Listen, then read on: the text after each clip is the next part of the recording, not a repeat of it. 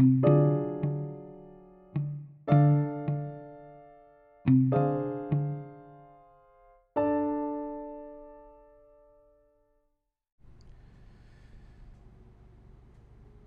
puedo parar. Trastorno por déficit de atención con hiperactividad o TDAH. Hablaba constantemente y se distraía con frecuencia. Las maestras se quejaban porque era inquieto.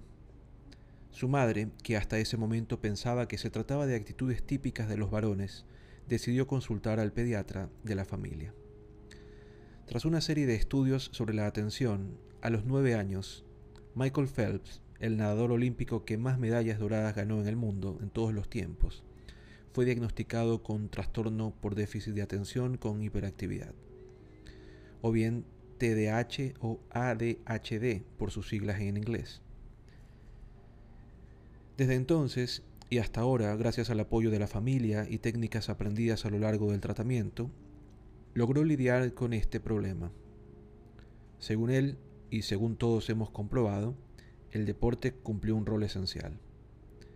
Me ayudaba a relajarme, me sentía cómodo en el agua, era estar en mi propio mundo, enfocado.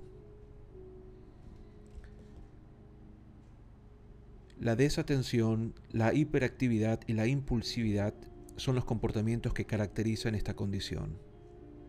En consecuencia, las personas con TDAH tienen dificultad para concentrarse en un solo objetivo y se aburren con una tarea luego de minutos. Aunque pueden prestar atención sin esfuerzo si se trata de actividades que les resultan agradables como Phelps con el agua. También pueden sentirse demasiado activas y obligadas a hacer las cosas como si fueran impulsadas por un motor, y a menudo son incapaces de controlar sus reacciones inmediatas. Solía considerarse el TDAH como un trastorno propio de la infancia que luego desaparecía o se atenuaba. Sin embargo, se ha demostrado su persistencia en gran proporción de adultos que fueron diagnosticados como TDAH en la niñez. Se estima que en la actualidad su prevalencia es del 3 al 9% de los niños en edad escolar y se calcula que entre el 40 y el 70% de ellos continúan presentando síntomas durante la adolescencia y la edad adulta. Esto puede causar serias dificultades en su desarrollo personal, social, académico y laboral.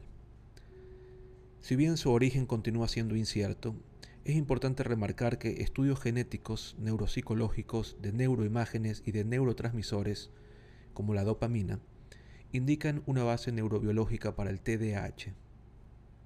Además, la transmisión genética ha sido documentada a través de diversos estudios. De todas maneras, los hallazgos de diferentes ramas de investigación sugieren una causa multifactorial en la que interactúan factores ambientales, genéticos y biológicos. El aumento de la prevalencia de esta condición es objetivo de controversia. Algunos culpan a la industria farmacéutica, que promueve fármacos que alivian los síntomas. Otros a la demandante vida moderna y digital. Muchos especialistas coinciden en que se trata de un trastorno que está sobrediagnosticado. No obstante esto, a la vez hay personas que sí cumplen la condición, pero que no reciben diagnóstico ni tratamiento. Según estimaciones, solo uno de cada diez adultos con TDAH recibe este diagnóstico. Desde este grupo suele encontrarse a quienes solamente presentan síntomas de desatención con dificultad en la organización y planificación, pero que no tienen conductas impulsivas ni hiperactividad. Como consecuencia, suelen fracasar en la concreción de sus objetivos en la vida ya que no reciben el tratamiento adecuado. Su diagnóstico es clínico y debe ser realizado por profesionales entrenados en el manejo de esta condición. Es necesario remarcar que no toda persona que es hiperactiva, desatenta o impulsiva tiene un TDAH. Para cumplir con los criterios de esta condición debe haber un déficit muy importante en el desempeño académico, familiar, social y laboral. Es muy frecuente que se desarrollen comorbilidades de diversa índole, por ejemplo, el adulto suele consultar por depresión, ansiedad, insomnio, baja autoestima, problemas laborales o de pareja, de memoria, abuso de sustancias o alcohol. Existen diversas alternativas terapéuticas para mejorar la calidad de vida de las personas con un trastorno por déficit de atención con hiperactividad y su familia.